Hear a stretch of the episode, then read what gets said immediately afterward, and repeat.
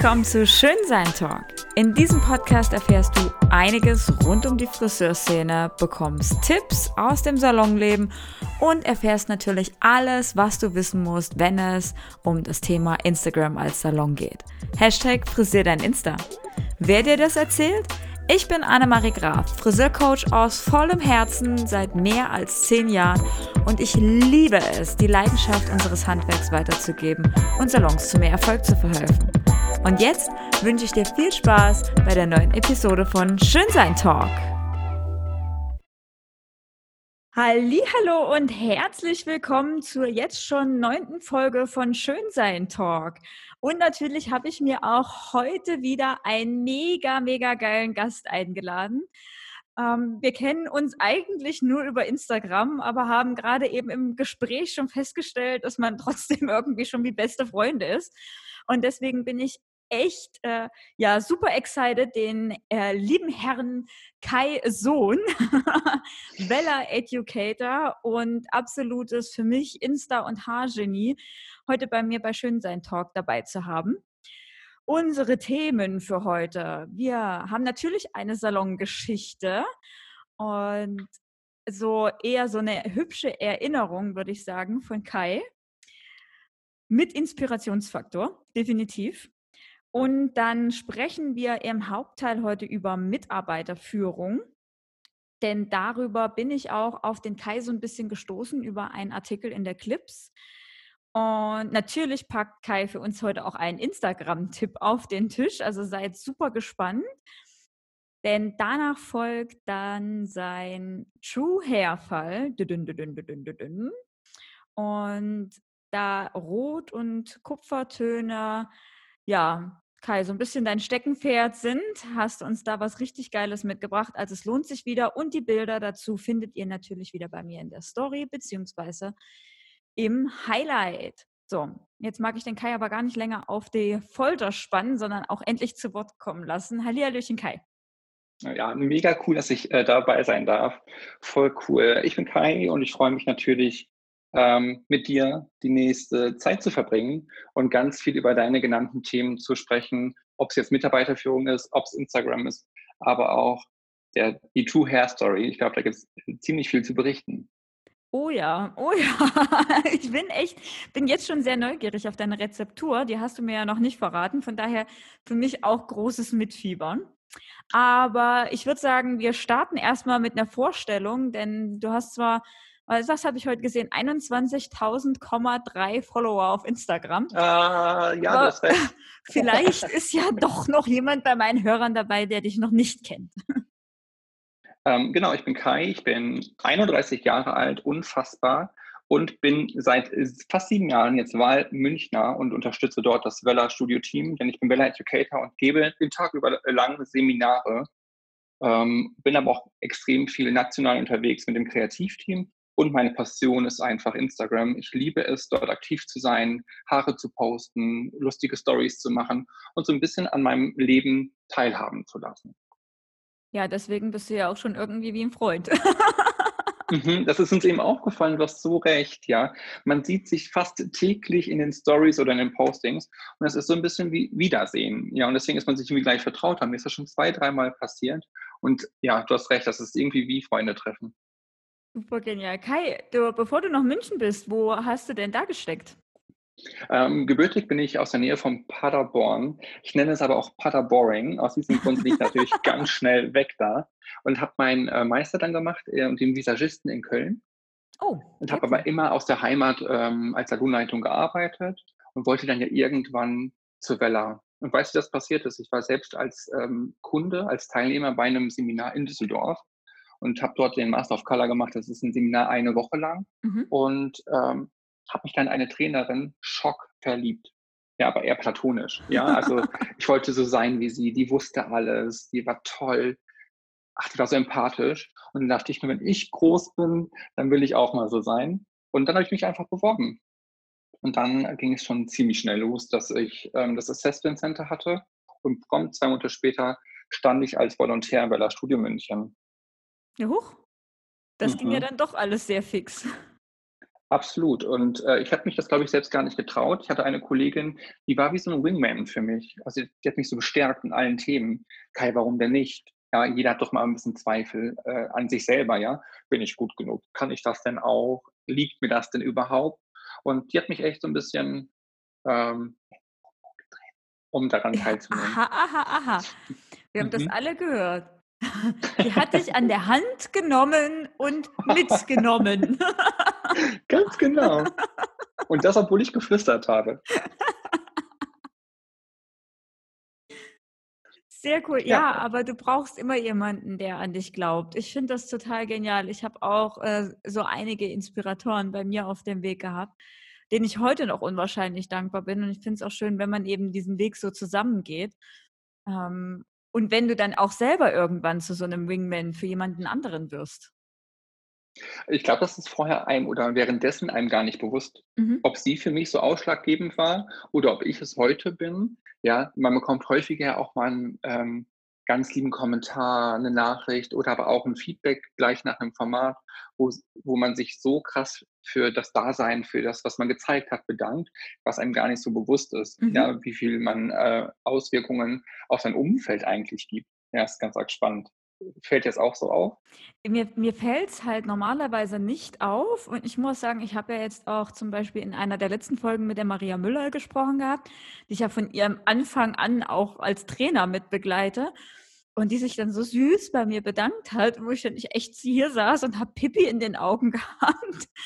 Und ich dachte: „Wie lieb ist das denn?“ Also, da sind so einige dabei, wo ich das das kam kommt dann halt einfach von Herzen. Du gehst ja gerne den Weg mit anderen Leuten und ich bin zum Beispiel jemand, ich teile ja gerne mein Wissen. Also, was soll ich da alleine drauf rumsitzen? Mitnehmen kann ich's nicht, ja? Also, raus damit und geteilt. Aber dass dann jemand wirklich über Jahre davon zehrt und dass ihn das so motiviert, ist für mich auch jedes Mal wieder geil, wenn ich's höre.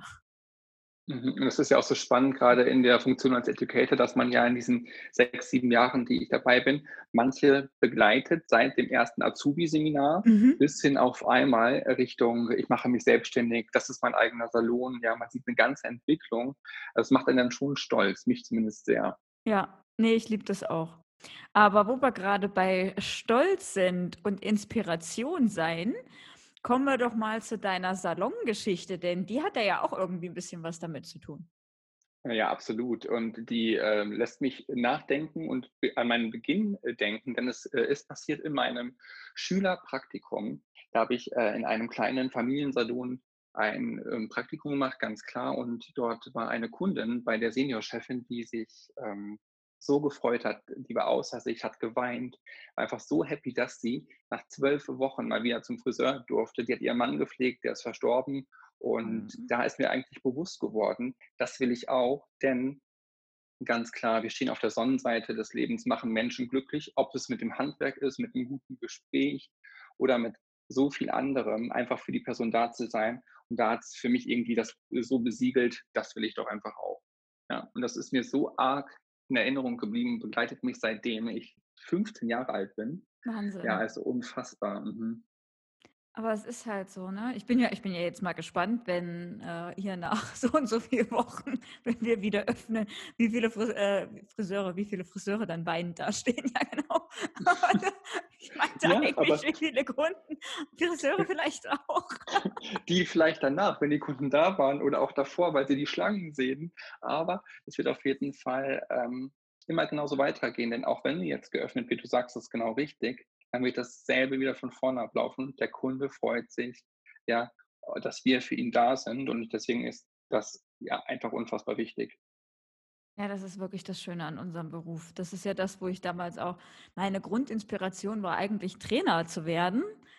So, das wollte Ja. ich unbedingt, weil die Friseure ja immer so kreativ sind und so wissbegierig. Aber als ich dann im Laden mitgekriegt habe, wie schön es einfach ist, Menschen glücklich zu machen, ja? Also, ich meine, wir sind in 'nem in 'nem Job, in dem wir jeden Tag Leute zum Lächeln bringen. Wie geil ist das denn bitte, ja? Also, von daher, ich bin auch echt gespannt. Ich freue mich da auch wieder drauf, auf diese Motivation von jeder einzelnen Kundin, ähm, wenn's auch schon nicht das Lächeln im Gesicht ist, zwecks Schutzmaske, aber zumindest das Lächeln in den Augen wieder zu sehen. Mhm, absolut. Und ich glaube auch nicht, dass es am Anfang wieder so sein wird, dass ich jetzt als Trainer jeden face-to-face sehen kann. Ja, aber es trotzdem der Austausch wiederkommt, dass ich Erfahrungen, Bilder, glückliche Menschen sehe, die Mhm. keinen Ansatz mehr haben, ähm, freut mich dann natürlich sehr, ein Teil davon zu sein. Super schön. Ach ja, haben wir einen tollen Beruf. Absolut. Und, ähm, bei unserem Beruf und grade im Salon geht's natürlich auch immer um das Thema Team oder nicht Team. Und da Mhm. kommen wir zu unserem Hauptteil überhaupt, denn, äh, ja, ich habe die ich habe die neue Ausgabe der Clips, Hashtag keine Werbung, habe ich ja auch etwas eher erhalten, ähm, weil ich da auch 'n Statement geben durfte und blätterte dann so durch und habe eben dein, äh, super nettes und sympathisches Lächeln gesehen und dachte, Mitarbeiterführung ist doch genau das richtige Thema für uns heute, weil natürlich ich meine, wir haben jetzt noch 2 Wochen, glaube ich, äh, wo wir wo man sich Mhm. über gewisse Sachen, wie's im Salon läuft, auch, ja, mal Gedanken machen kann und eventuell auch so 'n kleinen Umschwung im eigenen Salon mit reinbringen kann. Und deswegen dachte ich, Mitarbeiterführung ist doch 'n geniales Thema für uns. Und, äh, du mei du siehst da ja auch wahrscheinlich genügend Salons in deinem Alltag. Das stimmt, absolut. Und ich glaube, das ist auch 'n Thema, was, äh, durch die Entwicklung der Mitarbeiter immer wieder an neuem Gewicht oder an Umschwung gewinnt, ja? Die Frage, die sich stellt: „Können Mita oder werden Salons noch genauso geführt, wie als wir beide in der Lehre waren Mhm. oder unsere Eltern?“ Ja, und ich glaube, dass, wenn sich die Mitarbeiter, die Friseure krass verändern, muss sich, glaube ich, auch da ganz viel verändern. Mhm. Ja, Stillstand ist es auf jeden Fall nicht. Ich meine, da verändert sich ja auch von Generation zu Generation was. Aber bevor wir da reingehen, wie war das denn bei dir in dem Salon, in dem du gelernt hast beziehungsweise gelernt hast und warst du danach auch in dem Salon und hast den geleitet oder hast du zwischendurch geswitcht? Ähm, ich habe da so, äh, zwischendurch geswitcht. Also, ich habe 2 Salonkonzepte kennenlernen Mhm. dürfen. Das, äh, Konzept in meinem Ausbildungsbetrieb war sehr sehr klassisch. Es war ein, äh, Mutter-Tochter-Betrieb. Ja, da hat man oft die Differenzen als Mitarbeiter gespürt, was Mhm. ja in der Führungsqualität nicht wirklich Vorbildfunktion war. Es war ein sehr kleines Team und da ging es wirklich Ziele erreichen, das sind die Vorgaben und so wirst du es erreichen. Ja, wirklich ganz konkrete Forderungen. Das war eher schon so: „Hu“, ja, da hat man, glaube ich also ich als sechzehnjähriger kleiner Pimpf echt mit zu kämpfen, äh, mit so krassen, harten Ansagen. Und mein 2. Betrieb ähm, ich bin 1 Jahr lang nach meiner Gesellenprüfung noch in dem Ausbildungsbetrieb geblieben Mhm. und habe dann zu einem anderen Salon gewechselt. Da war es sehr laissez-faire. Da habe ich dann auch als Leitung angefangen. Ähm, der Chef hatte 6 Betriebe, verschiedene Konzepte und das war das Gegenteil. Da war es schon fast zu laissez-faire. Es gab gar keine Vorgaben. Es war sehr sehr, sehr freundschaftlich, was zwischenmenschlich perfekt und toll war, ja? Ich habe mich angekommen gefühlt, ich habe mich wertgeschätzt gefühlt, aber, ähm, ich habe gemerkt, dass ich als Kai ganz konkret auch wirklich, äh, jemanden brauche, der nicht mich lenkt, aber der mir, ähm, Ziele mit vor Augen hält, Mhm. der, ähm, vielleicht so 'n bisschen, ja, mich anleiten kann. Das waren so meine 2 Konzepte. Ja, es ist natürlich es ist nicht einfach, ne? Auf der einen Seite Zuckerbrot und Peitsche, ne? Mhm. Ähm, bist du zu freundlich und zu freundschaftlich, leidet da eventuell vielleicht dann auch der Respekt gegenüber dem Chef drunter. Das ist natürlich auch absolut personenabhängig, ne? Grade wen wen du da so im im Team hast. Welche Erfahrungen hast du denn jetzt so bei deinen Schulungen gemacht? Ich meine, ich weiß nicht, wie viele wie viele Salonkonzepte siehst du so im Jahr? Oh, es kommt drauf an. Ähm, ich bin ja eigentlich täglich, äh, am Schulen von Montag bis Freitag. Also, es gibt täglich Seminarformate, die ja bei mir im Studio stattfinden oder Mhm. aber auch, äh, in den Salons. Aber ich würde sagen, dass ich über das Jahr so 8, äh, Kunden auch fest begleite in der Mhm. Konzeptentwicklung mit Mitarbeitern. Und natürlich hat man die Möglichkeit, allein schon diese 8 Konzepte gut vergleichen zu können. Mhm. Ja, und da ist es auch das alles vertreten, ja, von, ähm, krassen Vorgaben, so wird es gemacht, von, ähm, fast zu freundschaftlichen Ebenen, wo wenig Hierarchie oder Respekt untereinander ist, sondern das ist eher: „Okay, wir sind hier bei Freunden“, oder aber auch so Mittelwege, wo auch das Team mit einbezogen wird, aber trotzdem genaue Vorgaben passieren. Ja, also, es ist wirklich alles dabei, wie auch Salongröße, wie Konzepte. Mhm, absolut. Ja, ich finde es halt auch immer ziemlich spannend. Ich meine, wenn man so in 'n Salon reinschaut und ich habe ja in den letzten 10 Jahren weit über 1.000 Salons auch geschult ähm, dass es an sich völlig spannend war, eben genau das zu sehen. Und du hast natürlich auch Unterschiede in den Teams. Also, du hast vielleicht 'ne Chefin, die möchte gerne diese Laissez-faire-Geschichte haben und alles freundschaftlich. Und dann hast du Teammitglieder, die das total verstehen, aber trotz allem die Chefin noch als Chefin wahrnehmen, weil sie wissen, wo die Grenze ist. Manchmal verschwimmen dann die Grenzen so sehr und man geht respektlos miteinander um. Und dann hast du wiederum die Leute, die völlig aus'm Ruder laufen, weil sie einfach keine keine Bezugsperson haben. Also, ich meine, welches von deinen von den dreien, also super klassisch und Hierarchie von oben nach unten treten oder der Mittelweg oder voll laissez-faire, was ist denn dein persönlicher Favorit? Also, mein persönlicher Favorit ist definitiv der Mittelweg aus beidem. Ja, ich mag es, ähm, natürlich mitentscheiden zu können, integriert zu werden, ähm, aber brauche auch, wie eben schon gesagt, definitiv Ziele vor Augen, die ich natürlich erreichen kann und auch gerne übererfülle, weil ich glaube, dass diese Art von Mitarbeiterführung jeden aufs persönliche Maximale, ähm, pusht. Ja, ob ich wenn ich jetzt an meinen Stärken arbeiten kann und die noch, weiter herausführen oder heben kann, dann macht mich das natürlich als Kai auch aus. Du hast grad eben angesprochen, dieses Thema, es gibt verschiedene Mitarbeiter und ich Mhm. glaube, das ist der Knackpunkt. Die machen am Ende das Team aus. Weil man guckt ganz schnell in Richtung Chef und sagt: „Ja, Chef, das Team der Teamgedanke und wie ist es denn hier?“ Ich glaube, dass es dass Chefs mit einem größeren Team die Hälfte der Zeit damit verbringen, dass es dem Team erst mal gut geht, bevor es an der eigentlichen Fachlichkeit oder an der eigentlichen Fachlichkeit gearbeitet werden kann. Also, ich würde dann alle mit ins Boot holen. Das heißt, machen wir wir machen mal 'n Beispielsalon auf, ja? Oh ja, gerne. ähm, wir haben einmal 'ne Chefin, die total offen ist, äh, für für alles Mögliche. Wir haben den Lehrling, die die das alles als super freundschaftlich sieht und so, ne, dieses Verschwimmen zwischen Chef und Freundin. Wir haben 'ne ältere Angestellte, die ihre Aufgaben zugewiesen benötigt. Das sind ja wirklich so die Klassiker, ja? Ja. Und wir haben meinetwegen diejenige, die damals mit der Chefin zusammen gelernt hat und die zwar Freundinnen sind, die aber weiß: „Alles klar, das ist meine Chefin anyway“, also wir fun das funktioniert auf 2 Ebenen. So, mit diesem Team starte ich jetzt. Oh mein Gott. Du möchtest jetzt a die Antwort haben, Salon wechseln, oder? Schmeiß sie alle raus. Der Trend Nein. sind doch eh Ein-Mann-Betriebe, oder? So, und ich als Chefin möchte jetzt gerne eben durchsetzen, dass ich als Chefin wahrgenommen werde, ja, aber trotz allem nicht äh, nicht nach unten treten muss, sondern dass mein Team für sich es auch schafft, selbstständig zu denken, Aufgaben zu sehen, zu erfüllen und sie sich auch gegenseitig zuzuspielen, ohne eben von oben nach unten zu gehen, sondern, ähm, dass es eben faires Teamplay bleibt. Wie kann ich so was erreichen? Vielleicht hast du da 2, 3 Tipps.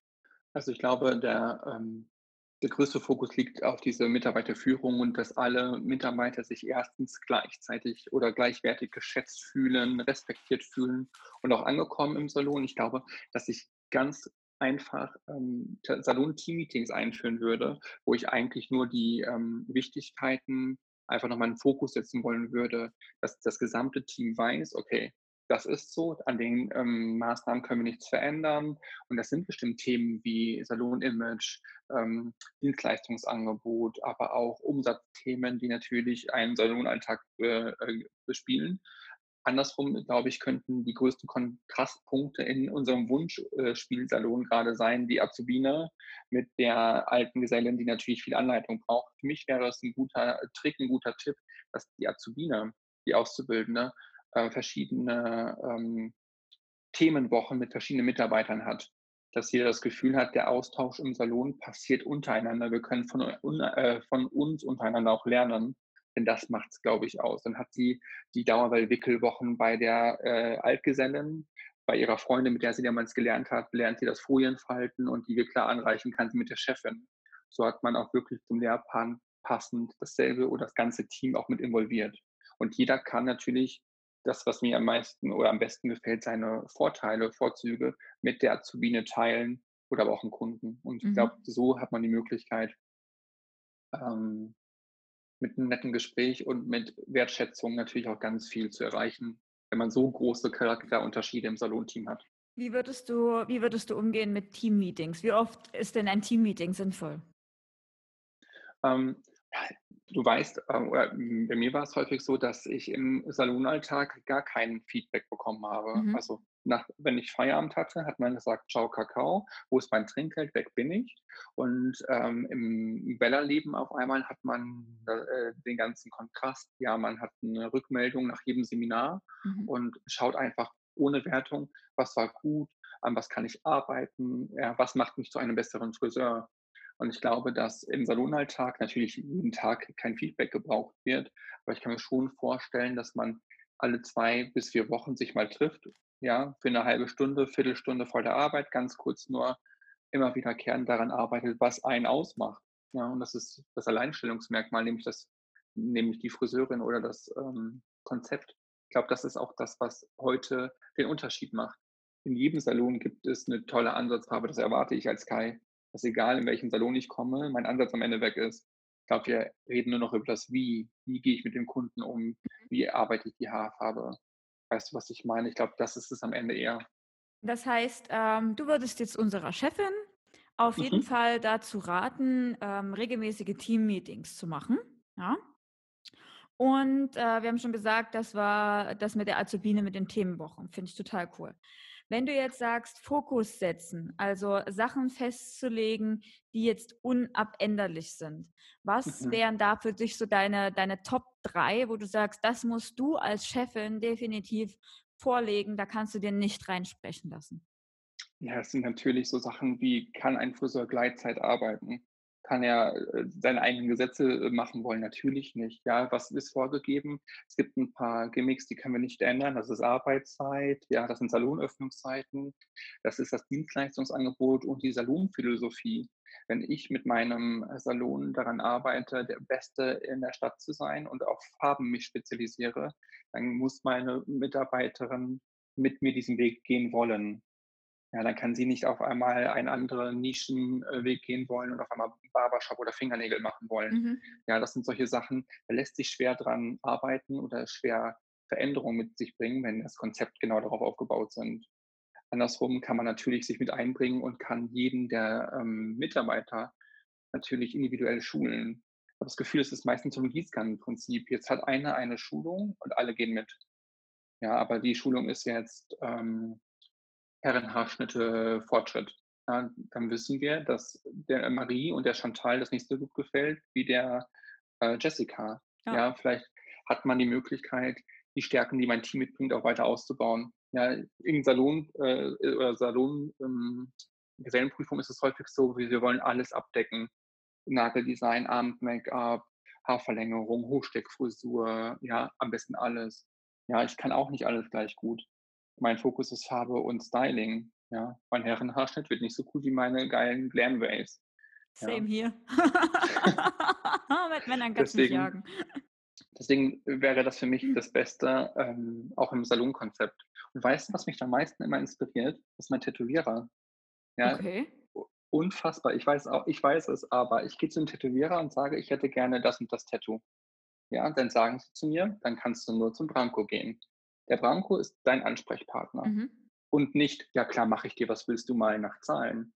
Ja? Wir haben das toll vorsortiert. Wenn du die das perfekte Blond möchtest, dann gehst du zur Claudia. Möchtest du das perfekte Balayage, dann ist das deine Queen. Ich glaube, deswegen könnte man auch so, ähm, Experten im Salon definieren. Also das heißt, ähm, wenn ich jetzt von meiner Philosophie ausgehe, dann hätte ich jetzt eigentlich ja 2 Möglichkeiten, ja? Entweder meine Philosophie ist 'n breites Angebot. Das heißt, ich sage, Mhm. ich gehe sowohl auf Männer als auch auf Balayage als auch auf Haarschnitte ein und definiere Experten im Salon. Also klar kann irgendwie jeder alles, aber wenn spe spezielle Sachen sind, dann wird genau der eine, äh, oder der andere, äh, empfohlen. Oder ich sage äh, nach meiner Salonphilosophie, wir sind ein Blondsalon. Wir machen ausschließlich blond und ich gehe also entweder bilde ich mein Team entsprechend darauf aus oder ich stelle ausschließlich jemanden ein, der darauf spezialisiert ist. Mhm, absolut richtig. Was ich als Tipp immer mitgebe für äh, Friseure, die nach außen Instagram als Marketinginstrument nutzen, wenn sie Ergebnisse teilen, ja zum Beispiel ein tolles Blond, was sie gefärbt haben im Salon, dann sage ich immer, bitte schreib nicht dazu Herr bei Kai. Ja, weil am Ende möchte ich ja nicht, dass die Kundinnen anrufen und nur nach Kai fragen, sondern ich möchte ja eigentlich ähm, so nach außen die Wirkung haben, dass das Standard ist in meinem Salon und jeder im Salon das erreichen kann. Ja, das heißt, ähm, vom Salon XYZ ist das ein tolles Farbergebnis. Wenn du das auch möchtest, ruf an. Wie auch mhm. immer, ja. Aber dass man eher nicht nur sagt, es kann nur der, sondern es ist eigentlich Standard. Aber wenn du was Extremes, was Gezieltes möchtest, ja, mit einer extremen Beratung, mit einem extremen Fachwissen, dann hat er hier sichtbar mit einer Urkunde das und das Format besucht, um dich noch einen Schritt weiter mit auf die Reise zu nehmen. Mhm. Ja, ich habe beides tatsächlich schon gesehen. Ich meine, ich sehe äh, viele Salons, die dann sagen, okay, das ist jetzt von, von, von der und derjenigen gemacht, aber die dann auch auf der Website zum Beispiel entsprechend als der Spezialist dafür äh, ausgeschrieben mhm. ist. Ne? Und die machen das aber auch gar nicht bei jedem, bei jedem Posting, sondern das eine sind so Standardgeschichten und dann gibt es halt so einmal diese spezielle Vorher-Nachher, meinetwegen von dunkelbraun auf platinblond, machen wir jetzt mal diesen mhm. vollen, mega krassen Effekt, ja. Und da steht dann aber auch drunter, welcher Stylist das gemacht hat. Mhm. Und das muss ich sagen, finde ich persönlich eine recht gute Variante, weil du hast einmal dieses allgemeine Aushängeschild, das sind unsere Leistungen, aber mhm. gleich auch diese Spezialisierung. Ne? Und ich sehe das gerade. Sowas motiviert ja auch, wenn du mich verlinkst in einem Post, dann freut sich ja. der Mitarbeiter ja total darüber. Richtig, das ja, ist das es ist ja. ja total motivierend. Ja, ich denke auch, dass man es, äh, es kommt auch immer darauf an, wo man es wo man's hinschreibt. Ne? Ist es jetzt gleich mhm. am Anfang so, oh, das hat unsere Ariel gemacht, ja, oder ist es ganz unten äh, einfach nur vermerkt unter dem kompletten Text dazu? Ich denke, das macht auch den Unterschied. Ähm, weil ansonsten gibt es ja immer diesen einen, der wahrscheinlich mehr Fotos macht im Salon wie den anderen. Und wenn ja. du dann nur von dem und den immer wieder äh, hypst, dann sieht es so aus, als ob der Rest es einfach gar nicht drauf hat und dann funktioniert es nicht. Das stimmt. Ja, das ist, ich glaube, der Klassiker, dass einer Vollgas gibt und der andere eher ähm, reduzierter ist im Bereich Fotografie deiner schönen Arbeiten. Mhm.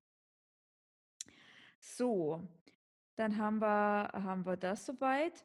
Gehen wir mal zurück in unser Salonteam. Mhm. Deine Augenbrauen. Du hast auch so eine, so, eine, so eine Mimik, das ist schwierig, was zu verbergen. Hm? Das stimmt, das wird häufig nachgesagt. Du merkst, ich bin sehr glücklich in diesem Salonteam.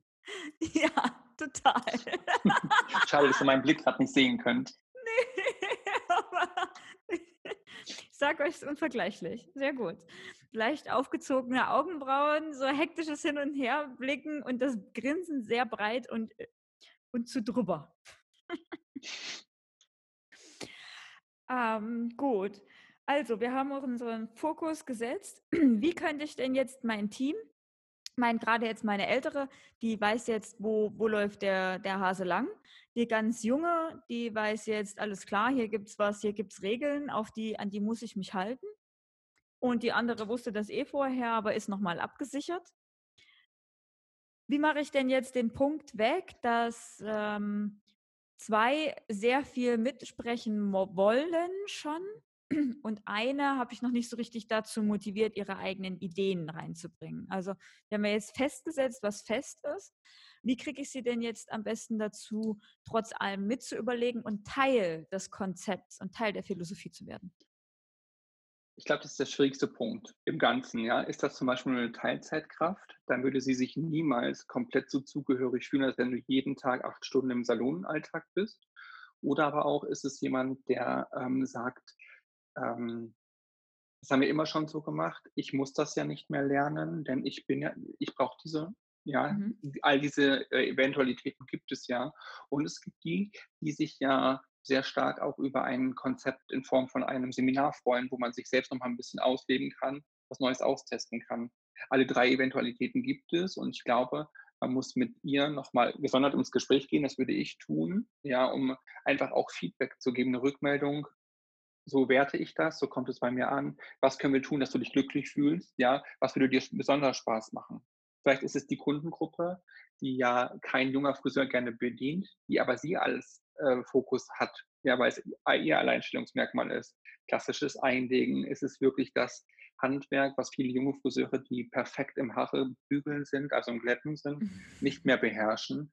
Ja, deswegen würde ich das gar nicht so schwarzmalerisch sehen. Ich glaube, dass das Schlimmste sein kann, wenn man wirklich mit so jemandem zu tun hat, der gar nicht mehr so möchte, der mhm. so abarbeitet, wo man als Chef oder als fachlicher, leidenschaftlicher Mensch merkt, puh, die, die, die ist auf den abspringenden Ast, die mag nicht mehr. Ja, ich glaube, da würde ich eher zwischenmenschlich das Gespräch suchen. Wie geht's dir denn? Was kann ich für dich tun? Ja, dass du dich wieder gut fühlst oder dass du Spaß an deinem Job hast. Mhm. Ich glaube, das ist das Ende, das, äh, wenn es so rauskommt. Ich hatte selbst so eine Kollegin, die hat gesagt, ich brauche das nicht mehr, ich äh, habe das nicht nötig, ich habe damals gelernt. Ja, und die hat halt irgendwie langsam gemerkt, dass neue Trends, neue Mitarbeiter nicht ihr den Rang ablaufen. Das ist ja auch gemein, ja, aber dass es so schnelllebig ist. Ja, im Weller-Studio in Frankfurt hängt immer ein Spruch, wer nicht mit der Zeit geht, geht mit der Zeit. Mhm. Ja, und an dem ist so ein bisschen was dran. Ich glaube, das können wir in unserem Job uns nicht erlauben, ja, einfach mal so fünf Jahre rauszustreichen und zu sagen, jetzt brauche ich nicht mehr. Stell dir vor, du hättest vor fünf Jahren gesagt, Balayage? Nee, das brauche ich nicht mehr. ja. Kann ich mich total an den Lehrgang erinnern. Kleine Story dazwischen. Und zwar äh, war das so ein, so ein großes Haircamp und wir hatten diverse Klassen, also vier Klassen am Tag konntest du wählen auf zwei Tage, also insgesamt acht Schulungen, was echt super viel ist, aber mega Input an dem Wochenende. Und wir hatten einen amerikanischen Gast und der hat damals das erste Mal eine Balayage-Technik präsentiert. Ja? Also mit ähm, einmal dreieckig zur einen Seite der Strähne hochgezeichnet und dann nach hinten und dann das V und dann wieder von vorne anfangen. Also wirklich total rudimentär, aber eben mit diesem langen Ansatz. So. Und jetzt haben wir den so verarscht. Es war, glaube ich, auch ein 1. April. Also wir haben den echt hochgenommen. ja. Nein. Und wir haben uns alle, alle in der kurzen Raucherpause zusammengetan. Das waren in dieser kleinen Klasse, glaube ich, knapp 30 Mann. Und er verstand ja nun kein Deutsch. Das heißt, er hatte eine Dolmetscherin, die war aber nicht eingeweiht. so. Und jetzt ging das so in der Klasse los, so, ja, was soll man damit? Also das geht jetzt überhaupt nicht hoch bis zum Ansatz. Was soll die Scheiße? Nee, also das sieht ja, wie soll das aussehen? Da, da kann sie ja auch einfach nur sechs Monate nicht zum Haare machen kommen. Dafür kann mhm. ich kein Geld nehmen. Das will ich jetzt hier nicht lernen. Lass dir jetzt mal für die letzte Stunde eine vernünftige Technik einfallen. Und so ging das durch den Klassenraum. Also vorne meckerte einer, hinten meckerte einer. Und sie musste das alles übersetzen. Oh und die stand schon da, die hatte schon Tränen in den Augen. Mhm. Und er war auch so völlig so, du hast gemerkt, wie es so langsam hochgeht. Ja. Wurde von Rot auf Weiß auf irgendwelche Farben. Der fing an zu schwitzen. Der hat sich nur noch am Kragen rumgemacht, weil er völlig fertig war mit den Nerven, bis wir es irgendwann nach 15 Minuten dann aufgedeckt haben. Ja. Und äh, April, April. Das war, glaube ich, der schlimmste oh Tag oh für ihn glaube, ich wäre auch, ich wäre auch gestorben, muss ich dir ganz ehrlich sagen. Wenn du einfach weißt, es sind alle gegen dich, keiner hat Lust darauf und alle finden es eher so uncool. Also puh, Hut ab, dass er weitergemacht hat. Aber äh, Herrgott, ich meine, der, der Trainer, der mit ihm aus den USA war, der nebenan getrainiert hat, der war halt involviert und der war der Drahtzieher davon, ja. Oh nein. Und wir haben dann am nächsten Tag haben, haben wir uns an der anderen Klasse gerecht. Da haben wir uns so was anderes einfallen lassen und der andere Trainer hat das abgekriegt. Also die haben so ein kleines Battle daraus gemacht, was wiederum auch cool war, ja, weil sie den Zusammenhalt der Friseure dadurch natürlich extrem gestärkt haben, auch wenn der eine Trainer halt erst richtig Klatsche gekriegt hat. Mhm. Aber äh, trotz allem diese Teamzusammengehörigkeit hat das natürlich gestärkt wieder. Ne? ähm, gut, trotz allem bitte nicht den Chef jetzt verarschen mit irgendwelchen Sachen. Ich habe mir aus diesem Podcast mitgenommen. Das finde ich scheiße. Na, ich denke, ähm, was mir zum Beispiel sehr, sehr stark aufgefallen ist in den letzten Jahren, was ich als unwahrscheinlich wichtig erachte, ist gemeinsames Zuhören. Also, dass man sowohl als Chef äh, zuhört, wenn die Angestellten was zu sagen haben und das nicht nur einfach zwischen Tür und Angel, sondern eben auch, ob das jetzt in Teammeetings ist oder wie du jetzt eben auch gesagt hast, Einzelgespräche auch zu nutzen und dann einfach hier, pass auf, was immer du dir vom Team nicht zu trauen sagst, das könntest du jetzt hier loswerden. Mit was kann ich dich denn mehr involvieren? Was kann ich dir Gutes tun? Welche Weiterbildung brauchst du? Was ist im Salon, was dich stört? Was findest du gerade schön? Und äh, da dann als Chef sich auch ein bisschen das zusammennimmt und zu Herzen nimmt, dann wieder beim Teammeeting entsprechende Punkte auch anbringt und so mehr Gemeinschaft draus, draus bastelt. Ähm, sehe ich genauso wie du. Und es ist so richtig, dass du es ansprichst. Ich war letztens in einem Vortrag, da ging es auch um Mitarbeiterführung und da wurde dieses Thema Loyalität auf den Tisch gebracht. Mhm. Ja, ich glaube, dass es früher äh, loyal war. Und ich, du hörst schon, ich sage früher, damals, 1820 war es so, dass es cool war, wenn unsere Eltern, Großeltern berichten konnten, dass sie 80 Jahre in einem Betrieb gearbeitet mhm. haben. Ich übertreibe gerade. Aber ähm, heute ist es so, dass wenn es dir oder wenn es Mitarbeitern nicht gut gefällt, dann fühlt es sich an, als wären sie auf der Durchreise, weil mhm. die Loyalität gegenüber dem Betrieb nicht mehr so stark ist, wie es vielleicht mal war. Und ich glaube, dass sich genau mit diesen zwischenmenschlichen äh, Themen, mir geht es gut, hier fühle ich mich aufgehoben, hier wird sich um mich gekümmert, dass das viel ausmachen kann. Natürlich motiviert auch eine gute Bezahlung, ein Aufgabengebiet, was mir Spaß macht, eine Chefin, die ähm, auf mich baut. Ja, aber ich glaube, das zwischenmenschlich Minimum die anderen 50 Prozent klar machen oder darstellen in Bezug auf äh, Motivation und Mitarbeiterführung.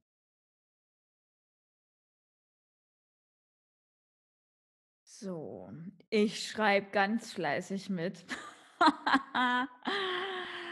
Nicht nur, weil ich davon was haben will, sondern weil ich mir gerade überlegt habe, dass ich diese Tipps für euch äh, in der kommenden Woche auch einfach mal als Blogbeitrag zusammenschreibe. Dann hat man das nämlich auch nochmal äh, mit Hand und Fuß. Ähm, Zwischenmenschlichkeit so und so ein Ding.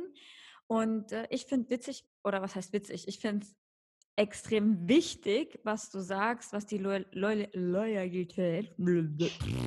Schwieriges Wort, habe ich gerade auch gemerkt, sage ich nicht nochmal. Na, ja. lassen wir jetzt. was die Verbundenheit zum Salon betrifft. Danke.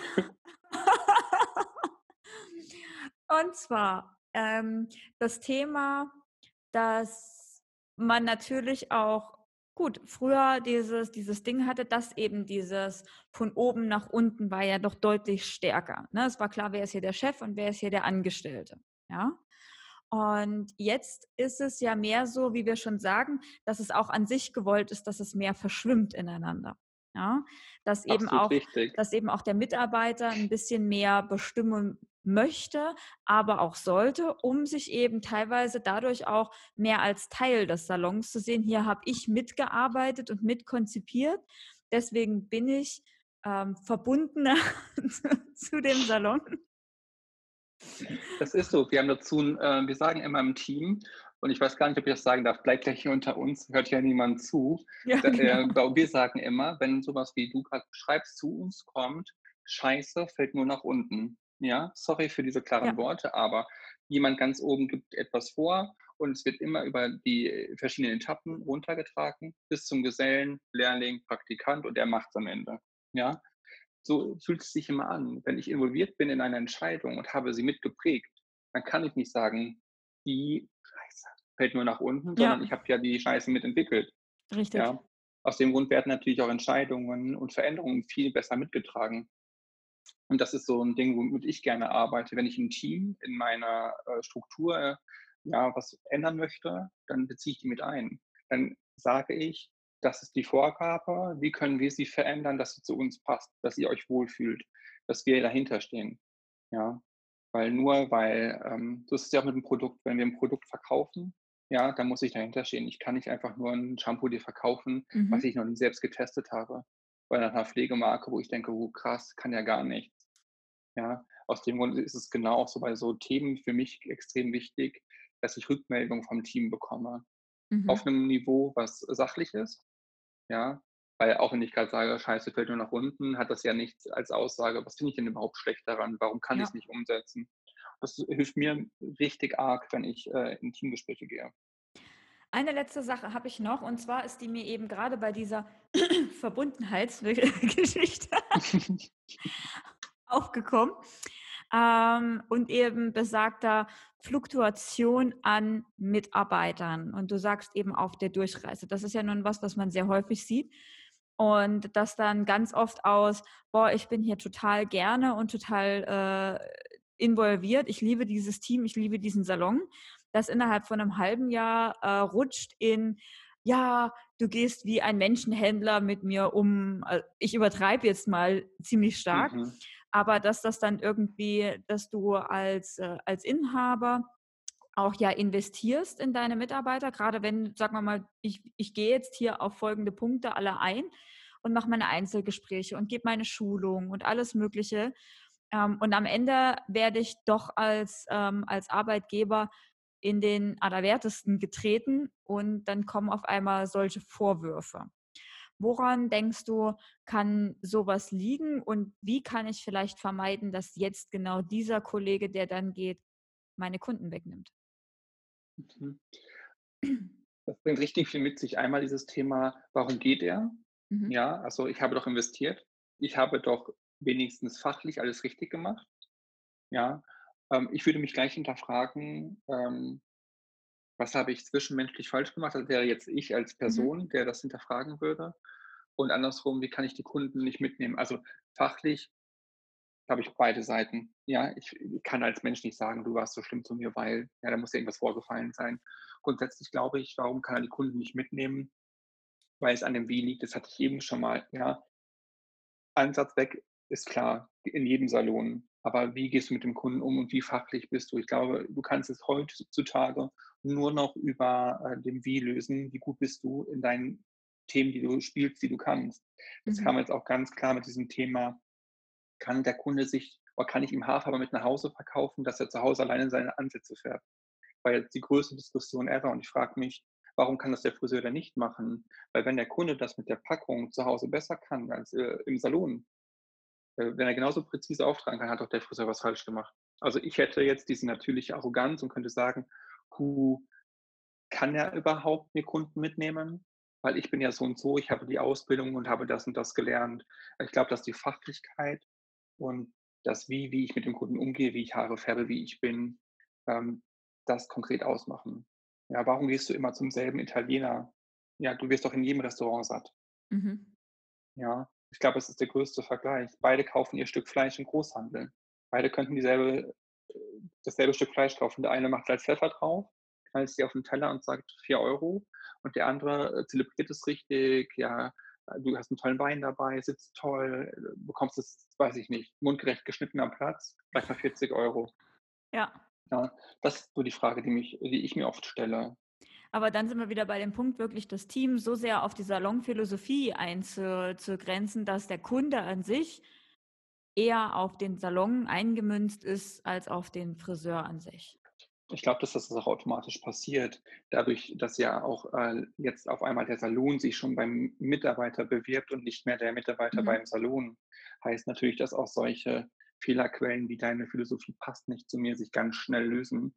Denn wenn ich mich als Unternehmen vorstellen muss, dann sage ich dir natürlich auch ganz konkret, was mir wichtig ist, was mein Salon darstellt und was ich mit dir vorhabe. Ja. Ich finde dazu ja Instagram zum Beispiel auch eine geile Plattform.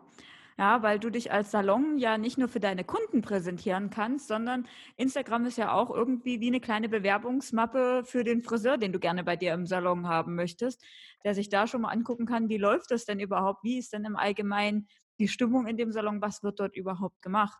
Ja, wenn da nur ausschließlich Herren- und Kinderhaarschnitte gemacht werden, dann würde ich mich jetzt zum Beispiel nicht bewerben. Man Mhm. kann es immer nur wieder betonen, ich habe mein Bewerbungsgespräch so ausgelegt, dass ich gleich gesagt habe, ich schneide keine Männer.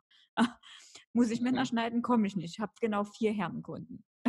Aber es ist doch einfach nur ehrlich. Ich glaube, dass wir Friseure, wenn wir einfach nur ehrlich sind, immer als arrogant hingestellt werden.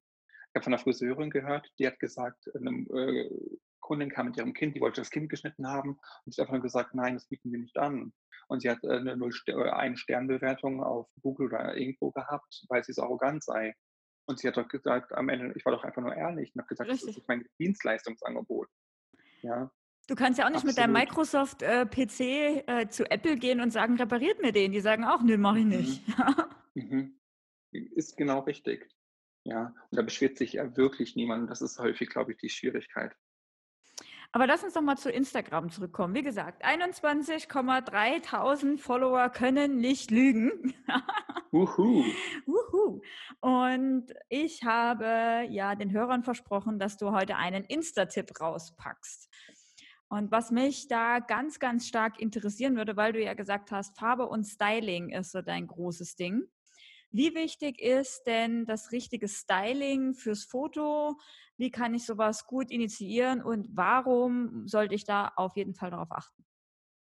Ähm, ich glaube sogar, dass äh, Styling der wichtigste Punkt beim Instagram-Foto ist, ähm, denn es setzt ja das, was ich geschnitten oder auch gefärbt habe, ins rechte und richtige Licht. Ja, also wenn du mich nach einem konkreten Tipp fragst, dann ist das definitiv, nutze immer das richtige und dasselbe Licht, denselben neutralen Hintergrund und verfälsche nicht mit Filtern. Ja, on top zu deinem Styling. Ja, denn Styling ist für mich der ausschlaggebende Punkt. Haarfarbe muss glänzen, sie muss wertvoll edel rüberkommen. Es ist für viele Friseure eine Säule, die nicht so stark beachtet wird mit Haarpflege sogar sogar noch zusammen. Und deswegen finde ich genau auch den Punkt wichtig. Nehmt euch Zeit für die Wellen, ja. Wenn ihr, wenn ihr definitiv einen schicken Look erarbeiten wollt, dann muss alles in dieselbe Richtung gedreht werden, dass der Curler keine verschiedenen Knick in die Haare bringt und mhm. dass ihr dann die Bürste ansetzt, durchbürstet und die Haare nahtlos ineinander fallen. Und ich glaube, das trauen sich ganz viele Menschen nicht, wenn sie Locken ähm, mit Wärme in die Haare gegeben haben, egal ob Klette oder Lockeneisen, dann die Haare nochmal anzufassen. Ja, das sieht oft aus, als hätte man Geschenkpapier aufgezogen, ja, wie so einzelne Kordeln, ja. ja. Aber es sieht nicht mehr aus wie sehr gepflegte, schöne Haare. Vor allem, es geht ja nicht kaputt, dadurch, dass man damit arbeitet. Also meistens wird es ja tatsächlich nur schöner. Absolut, ja. Das heißt, wenn ich doch die Locke nacheinander ähm, curle, dann kurz auskühlen lasse, dann ähm, kämme ich einmal durch und bin schon auf dem Weg zur Kasse. Denn das ist das Wichtige. Wenn ich Fotos mache, dann soll das nicht einen halben Tag dauern. Das soll möglich sein von dem Weg, ich bin jetzt fertig mit dir, möchte dich auf Instagram ähm, fotografieren, dann bezahlst du noch und dann bist du raus, liebe Kunde, einen schönen Tag noch. Ja, das heißt, Ringlicht aufgebaut, ja, ich finde, das verfälscht nicht. Ich finde, das setzt nur das, was ich mache, wirklich ins schöne Licht. Mhm. Und dann meine zwei, drei Pausen, meistens guckt sie straight zur Wand, einmal links über die Schulter und einmal rechts das Profil. Denn ich versuche immer drei Bilder zu machen, weil ich möchte nichts verstecken. Ich könnte die gesamte Mähne nach vorne legen, dann sieht es auf einem Bild aus äh, wie die beste Frisur ever. Aber ich möchte sehr ehrlich sein und jede Seite von meinem Look zeigen. Mhm. Also zwei bis drei Pausen würdest du auf jeden Fall empfehlen und du bist auch Ring. Ich liebe ja auch mein Ringlicht. Ja, ohne mein Ringlicht mache ich eh nichts, weil ich kann tolle Bilder am Tageslicht machen, aber wo ich immer sage, Leute, dann ist die Sonneneinstrahlung zu stark. Ja, dann hast du irgendwo Schatten, wo du sie nicht hinhaben willst. Dann geht wie heute so ein ganz leichter Wind, dann war es das mit deinem Styling. Vielen Dank auch. Mhm. Mhm. Dann kommt doch mal Schatten, dann regnet es und ich zum Beispiel habe ja meine Großbehandlung immer abends. Mhm. Willkommen ja? im Club. Mhm. So, und dann, äh, so hast Ist du natürlich möglich. eine gleichbleibende äh, Geschichte, mit der du arbeiten kannst, kannst einen schönen neutralen Hintergrund dazu wählen. Das, äh, das ist natürlich auch wichtig. Oder du wechselst deinen Hintergrund auch nicht, ne? Du bist auch mal relativ Niemals. straight. Und jetzt kommt noch eins on top. Mein äh, Modell, die sind natürlich im Studio, ich habe eine Modellgarderobe, weil wir manchmal Modelle einkleiden. Die tragen auch immer eine weiße Bluse. Also wenn ich fertig bin, wird sie in weiß fotografiert. Weil ich natürlich möchte, dass, mein, dass die Kleidung der Kundin mit meinem Hintergrund verschwimmt und die Haarfarbe weiter rauspoppt. Ja, mhm. das könnte sein, ähm, denn ich möchte auch keine Werbung machen oder was, was ablenkt für ihren gelben neuen Pulli, für ihren pinken Lidschatten. Ja, ich möchte, dass die Haupt, äh, meine Haarfarbe der Hauptdarsteller ist in dem Ganzen. Es könnte aber auch im Salon sein, dass man den Umhang mit einem Logo geprintet einfach über die mhm. Schultern wirft und somit natürlich auch eine schwarze, cleane Fläche hat. Oder ein Kimono zum Beispiel. Absolut Kimono. Ich meine, das muss man natürlich jetzt so sehen, ne? Ähm, inwieweit, man müsste ja dann diese Kimonos sozusagen dann jedes Mal waschen. Mhm. Mhm. Ähm, oder ob es irgendwas Einmalmäßiges gibt. Ich finde halt mit Plastik zu fotografieren ist halt Mhm, das stimmt. Jetzt habe ich den Luxus, dass und ich hoffe, es machen auch einige Betriebe schon jetzt und werden sie bestimmt auch jetzt im Nachgang machen müssen, einen Umhang für eine Kundin. Mhm. Ja, und dann ist der wieder in der Reinigung. Das heißt, ich immer neu verpacke die Kundin auch. Als ich gelernt habe, hat man maximal die Halskrause ausgetauscht. Ja, ich Ja, weiß. so viel zum wir sind die hygienischsten, äh, ever. Ja, Ja, also ich ich habe in gibt meinem es Leben so viele Salons gesehen, die waren alles nur nicht hygienisch. ja, ich glaube, da gibt's ziemlich ziemlich viel Luft nach oben. Da gibt's einiges an Luft nach oben. Aber von daher ist es ja auch äh, auch sehr schön. Ich meine, da müssen wir jetzt drauf achten, aber wir haben jetzt 'ne ganze Menge Tipps.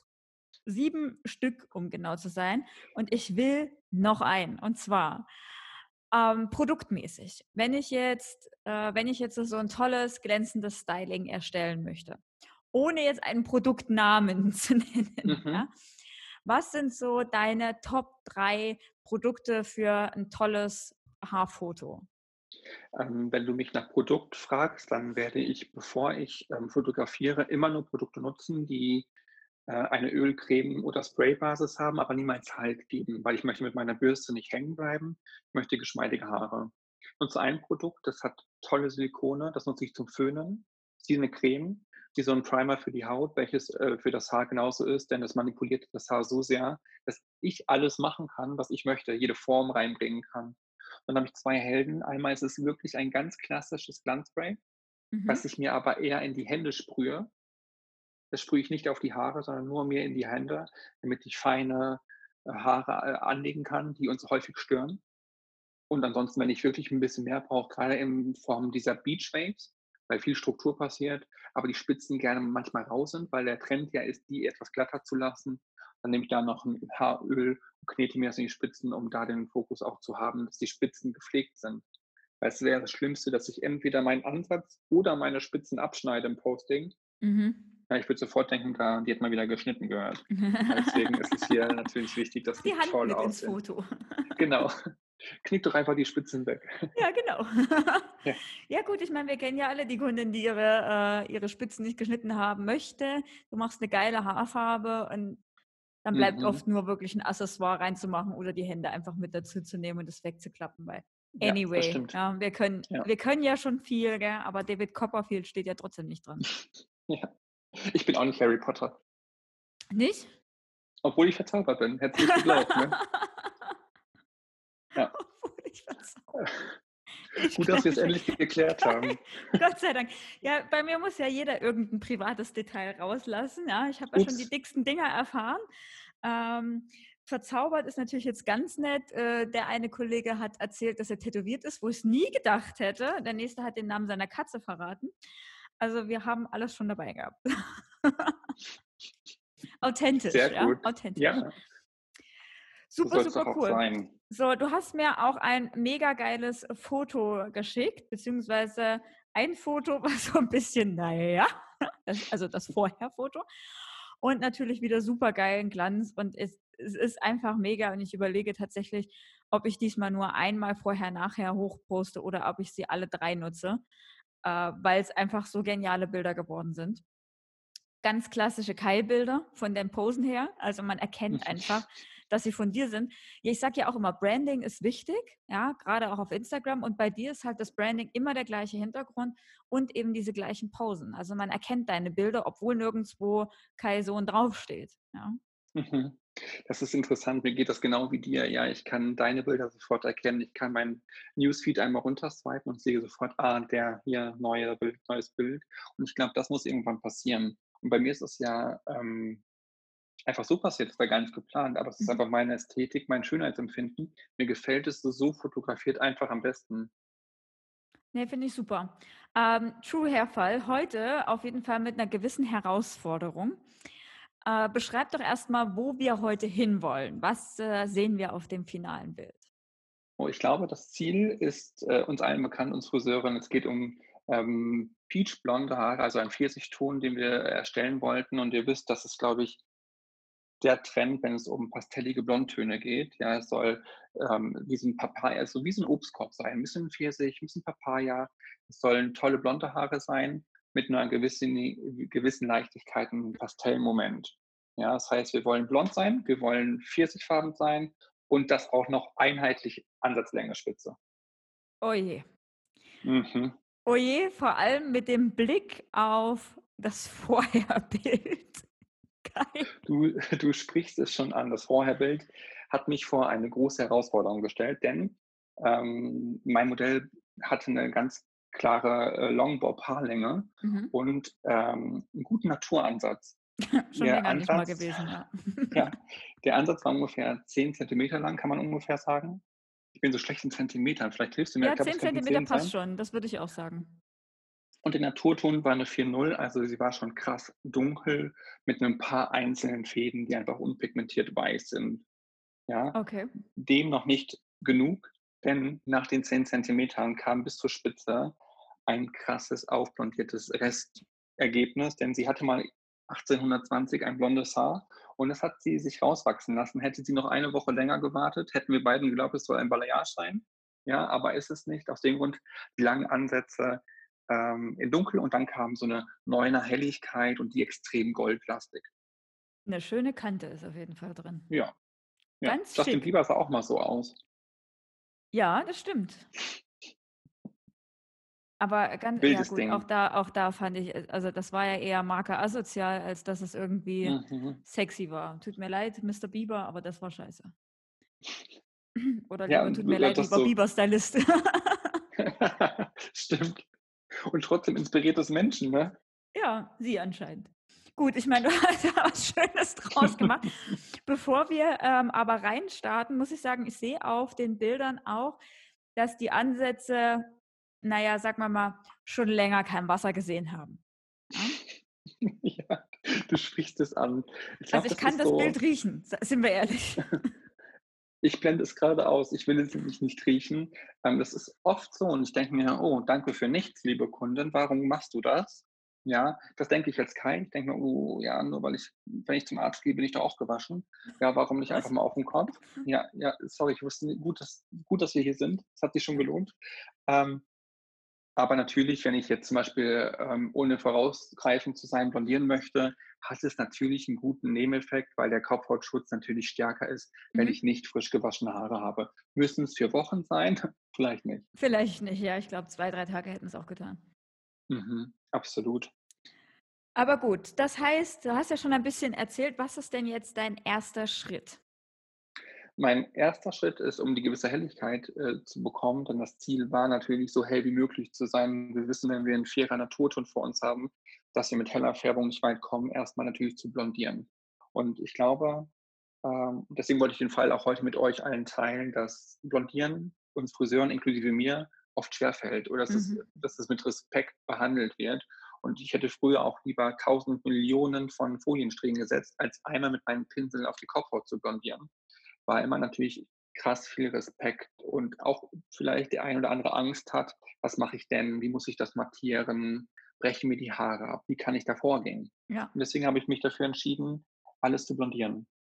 Ich habe ähm, mit 4% gearbeitet, im Mischungsverhältnis 1 zu 1,5. Das war meine Rezeptur für die gesamte Aufhellung. Aber jetzt wird es kurz wichtig, ich habe vorne angefangen aufzutragen. Habe mir quasi den Zentimeter rausgeteilt, Mhm. vorne die feinste Kontur an der Stirn bis zu den Schläfen, die ja oft zu dunkel, zu grau, zu überpigmentiert, die einfach zu fein ist, dass die nicht überbelastet wird und bin danach angefangen und habe wie so ein Haarreif, der immer nach hinten sich verschiebt, die Ansatzblondierung aufgetragen, damit ich eine einheitliche Aufhellung habe von vorne nach hinten. Also das heißt, du hast jetzt auch nicht am Ansatz die ersten Zentimeter oder sowas ausgelassen, sondern du hast direkt die vollen 10 Zentimeter eingestrichen. Ähm, nee, das stimmt schon. Also natürlich habe ich den ersten 1,5 Zentimeter freigelassen, weil Mhm. wir wissen durch die Kopfhautwärme, das ist oft so tricky bei solchen langen Ansätzen. Sonst habe ich die Ansätze nicht extrem weiß und das Zwischenergebnis bleibt zu orange. Ja, genau. Das heißt, natürlich habe ich da nochmal die Kopfhautwärme außer Acht gelassen, also 1,5 Zentimeter Platz, dann erst auf das Mittelstück und dann von vorne bis in die Nackenpartie gearbeitet. Und ich habe es mir kurz separiert mit so Color Wraps. Das sind so selbsthaftende Streifen, die einfach gut im Mittelstück ähm, hinzulegen sind, damit ich auch natürlich meine Abteilung Mhm. wiederfinde. Sonst ist es ja irgendwann ein blonder Haufen, Ja. was ja eher der Kunde mehr wehtut. Und hast du, ähm, haben die Color Wraps so eine Thermofunktion oder eher ganz klassische ohne Thermofunktion? ohne Thermo. Die sind Mhm. wirklich rein zum Separieren. weil natürlich, ähm, ich kann den Boosterfolie nutzen. Das würde ich machen, wenn ich ähm, weiße Haare möchte. Mhm. Dann würde ich die Separation mit, äh, mit klassischer Alufolie separieren, weil ich einfach den Wärme, ähm, die Wärmefunktion haben möchte, mhm. damit das Ergebnis noch klarer wird. Aber hier wollte ich eigentlich nur, dass ich die weiße Wand, die Basis bekomme, um danach den Toner ja. zu spielen, den ich möchte. Ich finde es so und so schön. Ich mache das auch bei Komplettblondierung unwahrscheinlich gerne, dass ich mir eben, ob das jetzt Folien oder Wraps äh, ist, dazwischen lege. Weil ich auch der Meinung bin, dass wenn dann irgendwann das ein riesen Blondierungshaufen ist, wie du es schon so schön sagst, A, äh, das H2O2 nicht das machen kann, was es soll. Ja, dann mhm. hast du so, hast du so Oxidationsstaus, irgendwo zu viel Wärme, die sich entwickelt und dadurch, dass du es halt fein separierst und dann in einzelne Wraps oder Folien packst, einfach das gleichmäßigere Ergebnis. Ne? Also ich denke, Absolut. das ist ein ganz, ganz wichtiger Punkt. Gewisse Kontrolle. Ich glaube, dass sich viele fragen, warum ich von vorne anfange. Das wäre die nächste Mir Frage gewesen. Mir ist extrem wichtig, da, es gibt so etwas wie den Selfie-Ausschnitt. Das heißt, meine Kundin sieht sich immer nur von vorne vorm mhm. Spiegel sitzen. Die haben alle in der Berufsschule gelernt, am dunkelsten Punkt im Nacken mit dem größten Wärmebereich zu starten und dann hochzuarbeiten. Ich glaube aber, dass uns allen schon mal passiert ist, dass wir am Ende dachten, danke für nichts, warum ist sie vorne nicht genauso hell wie hinten? Mhm. Dann drehe ich die ganze Geschichte lieber um, habe vorne den hellsten Punkt, die meiste Einwirkzeit und verzichte lieber im Nackenbereich auf so einen halben Ton Klarheit, mhm. halben Ton Helligkeit und kann das ganz gut kaschieren. Ja, und lieber schießt sie mir übers Ziel hinaus. Deswegen versuche ich immer so zu arbeiten. Mhm. Finde ich ziemlich spannend. Ähm, ich fange ja tatsächlich sonst auch relativ häufig, relativ häufig, kommt immer darauf an, was ich von den Helligkeiten her erzielen will. Aber gerade mit so einer Technik hätte ich jetzt zum Beispiel auch im Nacken angefangen ähm, hätte dann aber, wenn der Hinterkopf durch gewesen wäre, sozusagen, hinten einfach abgespült und hätte meine Kunde nochmal 20 Minuten an den Platz gesetzt, um vorne das gleiche Ergebnis zu erreichen. Auf der anderen Seite habe ich das in vielen Schulungen auch ganz, ganz oft gesehen, dass dann eben, wie du schon sagst, ne, hinten ist durch, ab ans Waschbecken und auf einmal ist vorne dieser, dieser Ton dunkler wie im Nacken. Also entweder man bringt wirklich die Geduld mit und sagt, okay, mhm ich habe hier 20 Minuten länger gebraucht oder meinetwegen auch eine halbe Stunde länger, dann muss das jetzt auch die halbe Stunde noch ziehen und ich mache es auf dem Weg. Oder ich gehe wirklich äh, die Variante, wie du sie machst, die ich mir jetzt auch definitiv mal übernehmen werde, finde ich eine sehr, sehr gute, einen sehr, sehr guten Ansatz, äh, von vorne zu arbeiten und zu sagen, lieber ist es im Nacken halt diesen halben Ton dunkler. Ich meine, man nennt es ja vorne nicht umsonst Money Piece, ne?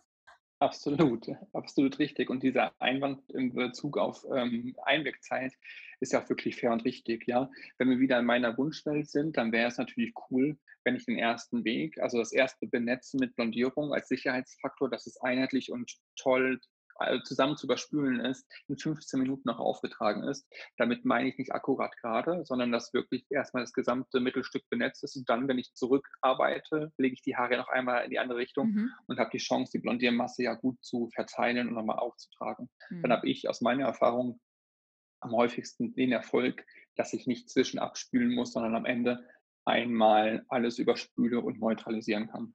Und wie viele Arme hast du jetzt noch versteckt, die ich gerade nicht sehe? Keine weiteren. Aber du sagst das richtig. Ich glaube, dass, und das ist mein größtes Learning in einem Seminar, egal ob Männer oder andere Marker, ähm, gut blondiert ist halb abmattiert. Mhm. Ja, also ich kann beim Blondieren nicht weggehen. Ja, das ist ein Irrglaube. Ich, das ist eine Funktion, eine chemische Behandlung, die ich seltenst den Azubi im ersten Lehrjahr überlasse. Mhm. Das mache ich selber, denn wenn ich da alles gebe, brauche ich, kann ich jeden Ton spielen, den ich möchte. Mhm. Wenn ich blondiere, ohne Zeit zu investieren, im Stress bin, nicht bei der Kundin bleiben kann, weil noch ein Kunde angemeldet ist, dann kann ich einfach nicht gewährleisten und dann muss ich am zweiten Step schon fast eher meine Flecken, die ich reinblondiert habe, wieder wegkaschieren. Ja. Deswegen, ich glaube, wenn ich wirklich aufblondiere den gesamten Ansatz, dann geht das nicht am Freitagnachmittag, wenn der Salon voll ist. Da muss ich mir ähm, andere Optionen überlegen. Ja. Mhm. Wann äh, komme ich denn jetzt an den Ansatz? Wir haben ja die anderthalb Zentimeter Ansatz gelassen und wir haben vorne die Kontur, die mhm. haben wir mhm. ja auch noch frei. Ah, gut, dass du es angesprochen hast. Denn beim Zurückklappen, wenn ich alles aufgetragen habe, dann gehe ich erst in die Kontur. Das heißt, die ist im ersten Gangmittelstück schon mitgekommen, mhm. aber erst beim Zurücklaufen heißt als letztes. Dann habe ich äh, für mich herausgefunden, ich mache es meistens so, wenn ich blondiere, dann habe ich so 10 Minuten Timings. Ja, denn ich äh, sage immer, wenn jetzt zum Beispiel du blondierst, lässt Blendierung drauf und kommst nach einer halben Stunde wieder. Und ich komme alle zehn Minuten mal kurz Mhm. vorbei, arbeite das Produkt ein, denn wir alle wissen, dass Blondierung, die quillt, die Mhm. will nie da sein, wo wir sie brauchen. Ja, die rutscht uns weg, die arbeitet. Ich schiebe sie wieder zurück und peele so ein bisschen mit meiner Handwärme das Produkt nochmal ein. Mhm. Ich bin kein Fan von viel Einkämmen, weil 90 Prozent inklusive ich kämmen sich gerne Produkte weg oder in Mhm. Stellen hin, wo sie sie Mhm. nicht brauchen. Ich arbeite sehr viel mit meinen Händen ein. Das heißt, ich war jetzt 10 Minuten, nach 10 Minuten das erste Mal da, habe das Produkt nochmal eingearbeitet und kann ja dann sehen, okay, krass, wie gut ist das Produkt auf der Überholspur? Das mache ich ein bis zweimal, also 20 Minuten. Mhm. Und dann gehe ich in derselben Technik, ziehe meine äh, Folien etwas an und gehe dann auf die letzten 1,5 Zentimeter und gehe in derselben Struktur wieder von vorne nach hinten und am Ende benetze ich mein Money Piece den vorderen Zentimeter. Super cool. So, jetzt sind wir endlich blond, einheitlich. Mhm. Ähm, und jetzt gehe ich natürlich mit dir ans Waschbecken. Hast du ähm, die Veredelung, die du jetzt hier drauf machst, dieses Peach Blond oder du hast es vorhin Indian Summer genannt, fand ich ja auch total Mhm. geil im Vorgespräch. Machst du das im feuchten Haar drauf oder äh, machst du sie, machst du sie nachher wieder trocken? Wie gehst du denn jetzt vor, wenn wir fertig blond sind? Also das Blondieren hat ja dann mit Anmischen, Einwirkzeit, Auftragen schon eine Stunde und mehr gedauert. Mhm. Heißt für mich, wenn ich so viel Zeit, so viel ähm, Material und Arbeitszeit investiere, muss der zweite Step, äh, Step simpler sein. Der wichtigste Punkt für mich ist am Becken erstmal das Haar zu neutralisieren. Mhm. Ich muss wie bei einer Dauerwelle Vorbehandlung verschiedene Bereiche am Haar auf ein Limit zurückbringen. Das heißt, das mache ich auch mit der Neutralisation. Ich möchte, dass das Haar astringiert neutralisiert wird, um eine Leinwand zu haben, auf dem mein Toner, den ich auftragen möchte, auch gleichmäßig wird. Mhm. Das heißt, dem schenke ich fünf Minuten und dann wähle ich einen Service, eine Pastelltonkoloration, die auf das feuchte, handtrockene Haar aufgetragen wird, um nicht nochmal mehr Invest zu äh, nehmen oder das Haar auch zu überdehnen, wieder zu trocknen, Mhm. wieder nass zu machen. Und das ist ein, eine Funktion, mit der ich ganz viel Farbpower so pflegend wie möglich ins Haar bringen Mhm. kann. Denn ich nehme eine permanente Haarfarbe, eine oxidative Haarfarbe, die ich mit zwei Teilen 1,9 Prozent mir so reduziere, dass sie toll am Haar arbeiten kann. Und welches für, also wie, wie bist du jetzt auf deine Rezeptur gekommen? Sind das, ist das einfach nur eine Tube oder hast du, auf welcher Tonhöhe hast du gearbeitet? Was steckt Ah, ich hinter glaub- deiner Rezeptur? Ohne natürlich, du weißt es, ja? Mhm. Ich äh, bemühe mich. Du weißt, äh, die, der, die Macht der Gewohnheit. Ja. Ähm, es ist so, dass ähm, ich glaube, viele Friseure, aber auch Kunden sich wünschen, eine Tube Granny Hair, eine Mhm. Tube aus dem Regal Balayage, Mhm. eine Tube aus dem Regal Pfirsich Blond. Und das ist nicht möglich. Ich ha- hatte ja im Zwischenbild ein tolles hellblondes Ergebnis, was aber extrem goldig war. Mhm. Ja, das heißt, eine Nuance, ich habe mit drei Nuancen gearbeitet. Okay. Eine Nuance war violettlastig auf einer sehr hellen Basis. Die hat mir perfekt das Gold abmattiert. Das Mhm. heißt, sie war ja im Untergrund erstmal klar. Die andere Nuancierung war mit dem Reflex Braun, also mit Strich 7. Ja, das heißt, hier habe ich die Möglichkeit aus der Farbkreis Mitte Braun. Welche Tonhöhe auf, sind wir gleicht aus. unterwegs? Wir waren bei dem ähm, Violett auf eine 10er Tonhöhe, also Mhm. das hellste, was wir sehen können. Und mit der äh, brauner Nuancierung auf eine 8er Tonhöhe Mhm. weil das ist auch oft mein Trick, dass ich mit einer Strich 7 Ausgleich schaffe. Mhm. Wenn ich verschiedene Bereiche am Kopf habe, der Ansatz ist vielleicht zu gelb, die Länge zu klar, dann schafft die äh, 7, also ein Braun in meiner Rezeptur, das Haar gleichmäßig aufzufüllen. Helle Braun- und Beige-Töne, also gerade in den Tonhöhen 8 bis 10, werden da eh immer sehr missverstanden. Ich finde meiner Meinung nach viel zu wenig genutzt, um eben gleichmäßige Ergebnisse im Blondbereich hinzubekommen. Generell der äh, innere Farbkreis, ob es jetzt Asch oder Braun ist, werden nie genommen, wenn ich in Schulung bin, um gleichmäßige Blond Mhm. Äh, Töne abzumattieren. Denn wenn wir jetzt ein fleckiges Auffellergebnis haben und ich da einfach nur Violett drauf kippe, wissen wir beide, dass es am Kopf gelbe und violette Bestellen gibt Mhm. oder vielleicht fünf, die neutral sind. Die sieben und die Asch können halt gut ausgleichen. Mhm. Die beiden, also Violett und Asch, auf einer 8er und 10er Basis habe ich zur Hälfte genutzt, zu gleichen Teilen. Und dann kam ein sehr krasser, intensiver Rotton dazu, auch auf einer 9er Helligkeit. Mhm. Ein intensiver Rotton und den habe ich mir als Mixton ausgenutzt. Es gibt Also das heißt, du Option, hast keinen Mixton an sich genommen, sondern ein neuner Rot. Absolut, denn ich bin Fan Mhm. davon, wenn ich ungleiche Farbergebnisse habe, einen Mixton-Look möchte, trotzdem keinen reinen Mixton Mhm. zu nehmen. Weil der Mixton hat ja vor, der, vor dem Strich in der Nummerierung keine Tontiefe, sondern mhm. nur reine Farbigkeit. Heißt ja für mich als Kolorist, wenn ich nur mit Mixton abmattiere, dass ich keinen Ausgleich schaffe, in Höhe, Tiefe mhm. und fleckenlos zu werden.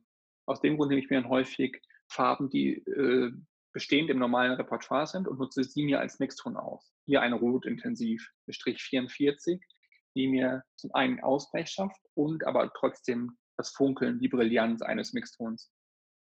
Mega cool. Und du bist tatsächlich jetzt einmal äh, tutti completi drüber gegangen. In was für einem Verhältnis hast du dir die denn gemischt? In einem ähm, zum Beispiel 10 Gramm von der 8er Helligkeit mit dem Braun, mhm. 10 Gramm von der 10er Helligkeit mit dem Violett ja.